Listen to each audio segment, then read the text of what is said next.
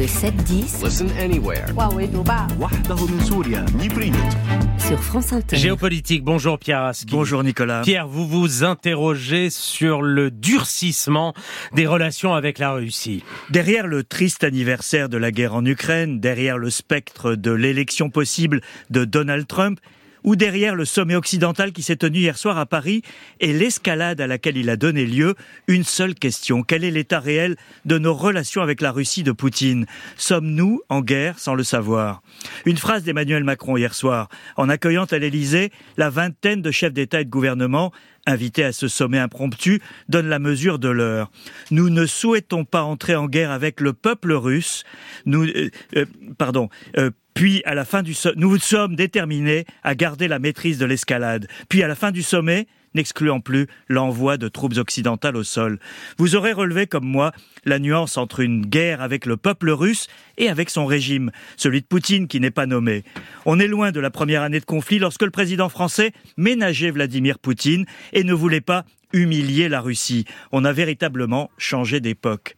Pourquoi ce ton martial qui rejoint les mises en garde contre la menace russe entendue dans différents pays européens, plutôt ceux du flanc Est Pour répondre à cette question, il faut définir la guerre. Qu'entendez-vous par là, Pierre? Ben, il faut introduire le concept de guerre hybride, car c'est sans doute ce qui caractérise le mieux la situation. C'est un concept encore mal défini qui décrit le recours à côté ou précédant la guerre conventionnelle avec des méthodes de cyberguerre, de désinformation ou d'influence. Ça n'est pas vraiment perçu par les opinions comme étant le champ de la guerre, mais ça en fait intégralement partie.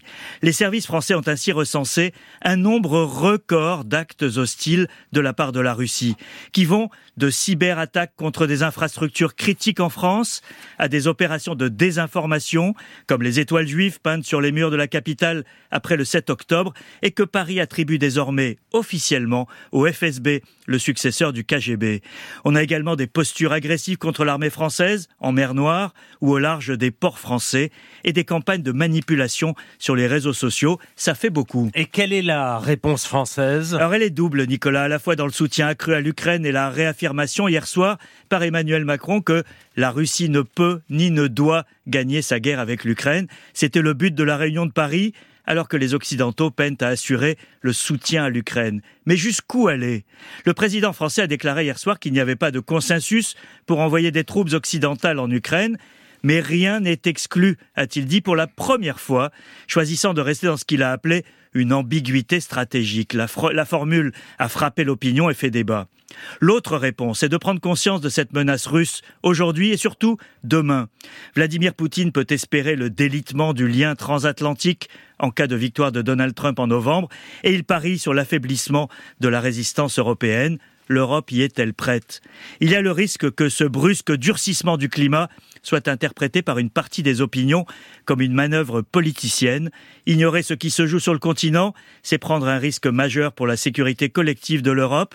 C'est exactement ce qu'espère Vladimir Poutine.